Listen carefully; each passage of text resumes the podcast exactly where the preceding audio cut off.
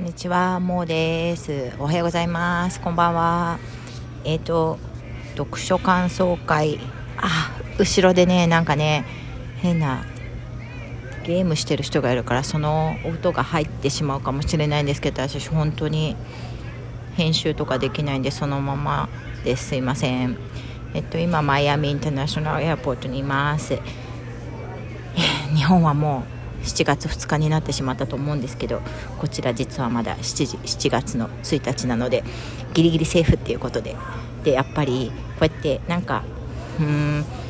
誰からも頼まれてないけどみんなでやろうよって言ったところに自分で勝手にやる気を出してなんか参加させていただいている読書感想会。なんかなんかわからないんだけどすごいやる気が出ててなんか不思議なかもうこんなおばちゃんになって不思議な感じです。で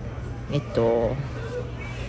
もう本ね重いんだよね。旅行とかこうなんかこう帰省とかする時ね。それで今回はこの先月からちょっとだけ読み始めた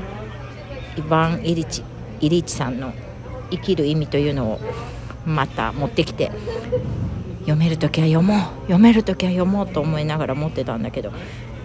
局昨日の夜ぐらいに。でもねやっぱ飲んじゃう夜ねよ飲んじゃうともう読めない。もうすごい難しい。それでいろいろ考えさせられる本でえっと実はもう本当にね半世紀生きてきたのにえこんなこと知らないで生きてきちゃった私みたいな感じです。でもこれは今本当に、うんとまあ、いろんな啓蒙思想家の人たちとかがまあ何て言うのよく言いますけどまあその出会った時が本当に自分にとっての、うん、ベストな時ですっていうのをよく言いますけどもうねこれ私ね2年前とかに誰かに紹介されてても絶対読まなかったですよね。読めなかった。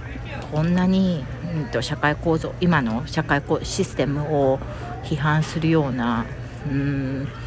思想を書かれた本は多分理解ができなかったですね。ででもうん本当にこうコロナになって、えっと、ことオンラインコミュニティとかっていうそういう、うん、大きな大きいよね。自分の世界からしたら大きいうんと可能性みたいなものに出会ってそれでうん古典ラジオに出会ってうん古典ラジオで、えっと、リベラルアーツとかあとは、えっと、文化人類学とか、うんと、今までは、えっと、シンガポールとか特にそうだけど、まあ、資本主義がっていうのは経済が発展しなければ成り立ちませんよってお金がなければ成り立ちませんよ。お金をあればじゃあどこに投資しますか、えっと、投資してどのぐらいバックが来ますかっていうようななんかこう流れの中に生きてきたですよね。で誰もそれがおかしいと私には教えてくれてなかったんですよね。でもうーん損をするかもしれないベンチャー投資家の方とかもいてなんか今はなんかこうエンジェル投資家とか言うらしいんですけど、とまあ、私の、まあ、お友達の旦那さんがされてたのが本当ベンチャー、えーと、企業ベンチャー資本ええなんだ投資家？大変ですよね。やっぱり。よくよく聞くと,、うんとベンチャーでどうしても資本が必要な方に投資をするなわけなんだけれどもどうしてそこがまだ、えっと、なりその会社がまだ一人前になれないかというと、えー、資本が足りないからだっていうこととかあと、まあ、その会社自体がきちんと,、えっと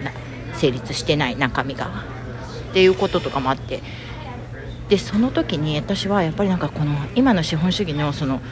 お金がある人だけが勝ってるっていう世の中がすごいなんかちょっと気持ち悪くて。でもそのベンチャー投資家のそのご家族のその旦那さんのやっぱり仕事ぶりを聞いた時にもうたくさんお金多分持ってらっしゃるんで好きなことできるんですけど仕事ぶりはやっぱりそのこれから頑張りたいというかあのこれから自分がこういうアイデアがあったりとかクリエイティビティがあったりとかするけどでもでも資本がないからどうしてもそれ以上発展できないという会社を助けるという。でもまあ助けるの意味はうんと投資ですからやっぱりリターンが必要っていうこともありますよね。でもでもですよ。お金だけポンと出す資本家もいるんですよ。世の中には。お金だけ回して。でそこで働いてる人とかのことは見向きもしないような人もいるけど人というかそういう方たちもいるけど。でもなんかそのお友達の旦那様のお話を聞くとねもう涙ながらにうんとそのねそのベンチャーを助けようとしているということがね結構何時間も何時間も続く日々があると。でそういうのを聞いていてすごく感動した覚えがあって。でそういう思いで今までずっとまあそれをね私も細かいところまで知る由もなかったんだよね。なんか考える自分とはちょっと考えな関係ないなっていう感じで見てたんだけどえっ、とうん感情的にはすごい感動してたのねそのお友達の旦那様の仕事ぶりというか。ねそう,、うん、そうですね。そうそうでそういうところのなんかあのうん私の気持ち悪さみたいのをやっぱりリベラルアーツとかうんこれから資本主義が変わっていくっていうもう本当特にえっと斉藤さんの新なんだっけほら今ねちょっと写真にも出しますけど缶に入ってるロゼをのロゼのバブルを飲んでしまっていてちょっとぼーっとしてるんですけど斎藤幸平さんの新なんだっけ資本論？あ恥ずかしい。これをたくさんの人に聞かれてしまうと思うと悲しい。だけどこのまま出しますけど。で、ね、そのお話とかを聞いて、読んでないんだよね。あれね。あれもオーディブルって聞いてるんですけど。あのそういうのを聞いてなんとなく、うん、みんながこう資本主義とかその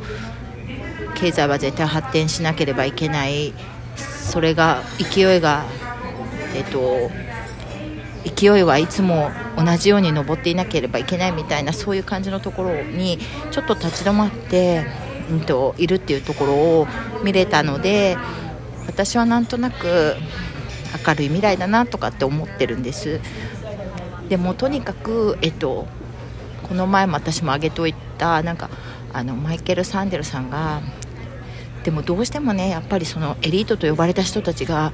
生まれた時から恵まれた環境にいるのでありながら、えっと、自分たちだけの、えっと、利益を求めている状態